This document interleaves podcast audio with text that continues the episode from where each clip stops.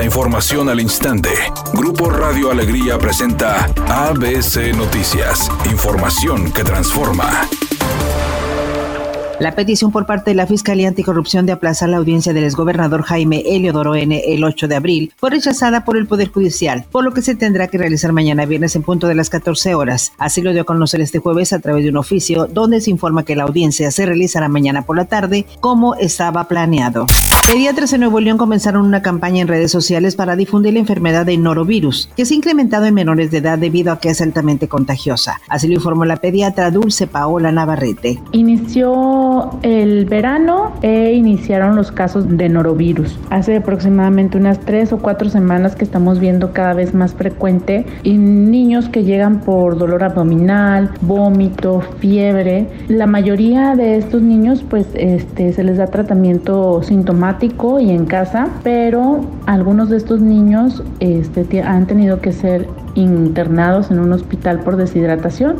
Los papás estén atentos al cuidado del lavado de manos de sus niños, la higiene en los alimentos, los contagios de, niño a niño por la saliva también e, es importante, entonces cubrebocas, lavado de manos, este, limpieza de todas las zonas, las superficies en las que, que están expuestas a otros niños, son las principales medidas de protección que tenemos para nuestros niños. Pues obviamente con el regreso a clases, las guarderías y todo, pues este virus se ha propagado más en forma más importante en estos últimos días. Es importante detectar y controlar esta enfermedad por estadística, primero que nada, para saber cuáles son los, los virus más comunes.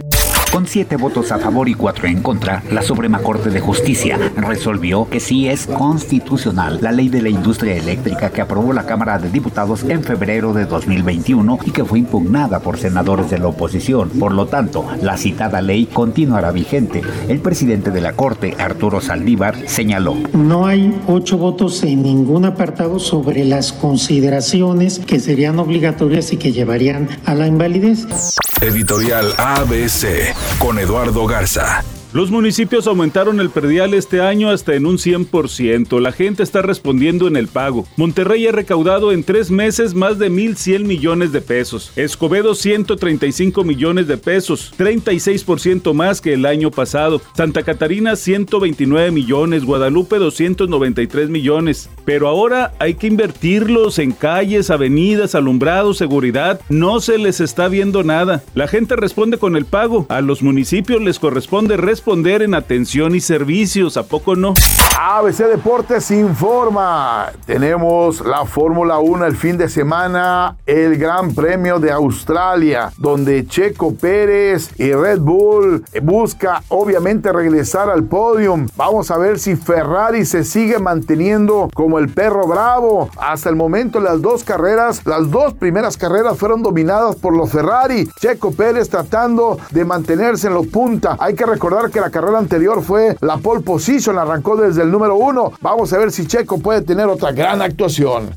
El actor Miguel Rodarte y la actriz Tesaía se encuentran en Monterrey filmando una serie inspirada en la seguridad del Estado. En una zapatería y otros locales del centro de Monterrey, ellos comenzaron a grabar algunas de las escenas. En la zona de San Agustín se filmaron otras. Dicen que ahí hay un personaje muy parecido a Mauricio Fernández, el ex alcalde de San Pedro. Habrá que verlo. Es una tarde con cielo despejado. Se espera una temperatura mínima que oscilará en los 20 grados. Para mañana viernes se pronostica un día con escasa nubosidad. Una temperatura máxima de 30 grados, una mínima de 12. La actual en el centro de Monterrey 25 grados. ABC Noticias. Información que transforma.